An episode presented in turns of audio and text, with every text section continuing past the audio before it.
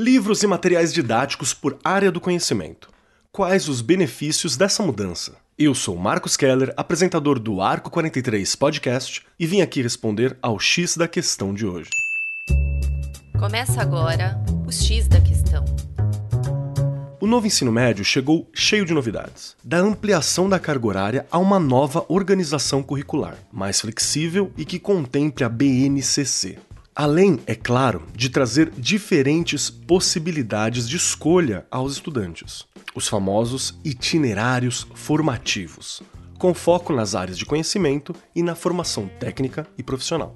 Quando se trata de falar de novidades, a homologação do novo ensino médio também trouxe algumas questões para o Programa Nacional do Livro e do Material Didático a atual edição do PNLD, que é voltada para os educadores e estudantes do ensino médio, teve seu processo de escolha das obras dividido em cinco objetos. No primeiro deles, o objeto 1, foram avaliadas e aprovadas as obras didáticas de projetos integradores e de projeto de vida. Atualmente estão em análise as coleções do objeto 2, ou seja, as obras didáticas por áreas do conhecimento e as obras didáticas específicas. Em seguida, no objeto 3, viram as obras didáticas de formação continuada para professores e gestores. No objeto 4, os recursos educacionais digitais. E no objeto 5, obras literárias de língua portuguesa ou inglesa. Focando essa conversa no objeto 2, surgem algumas dúvidas. Como assim obras didáticas por área do conhecimento?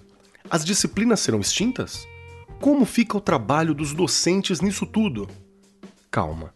Eu sei que as perguntas são muitas, mas não há por que se afligir.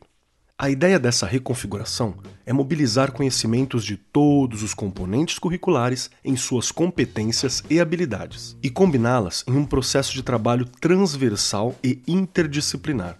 Ou seja, as disciplinas não serão extintas, só que no lugar de estarem separadas por caixinhas, o PNLD 2021 propõe que o conteúdo seja organizado por área do conhecimento.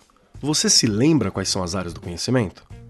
Linguagens e suas tecnologias, matemática e suas tecnologias, ciência da natureza e suas tecnologias, e ciências humanas e sociais aplicadas. A substituição da fragmentação curricular pela abordagem interdisciplinar e por área do conhecimento busca um trabalho aplicado e focado no desenvolvimento de competências, em prol de uma formação cidadã, completa e mais próxima das demandas do mercado de trabalho. Além disso, combinar várias disciplinas traz maneiras diferentes de pensar sobre o mesmo problema ou assunto. É uma forma de aprendizagem que incentiva a colaboração, permite que os alunos desenvolvam habilidades de pensamento crítico e apresenta muitas oportunidades de crescimento no mundo real. Considerando as atuais demandas do mercado de trabalho e as tais profissões do futuro que vivem sendo mencionadas na mídia, mandar os alunos para uma escola que não desafia suas mentes, com diferentes perspectivas e olhares, pode criar uma grande defasagem entre os conhecimentos que eles cultivarão e os conhecimentos que lhes serão exigidos ao longo da vida. Um dos benefícios claros da divisão por área do conhecimento é que, ao se desafiar com uma variedade de experiências educacionais, os alunos interdisciplinares se tornam melhores pensadores críticos, ganham mais autoconsciência e ficam mais confiantes na forma como seus pensamentos funcionam e em quem eles são como pessoas.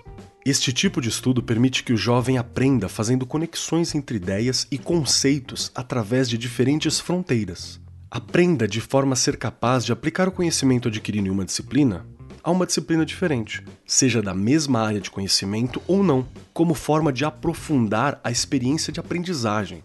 Essa abordagem ainda permite que construam seu próprio caminho, escolhendo os itinerários que façam sentido para eles.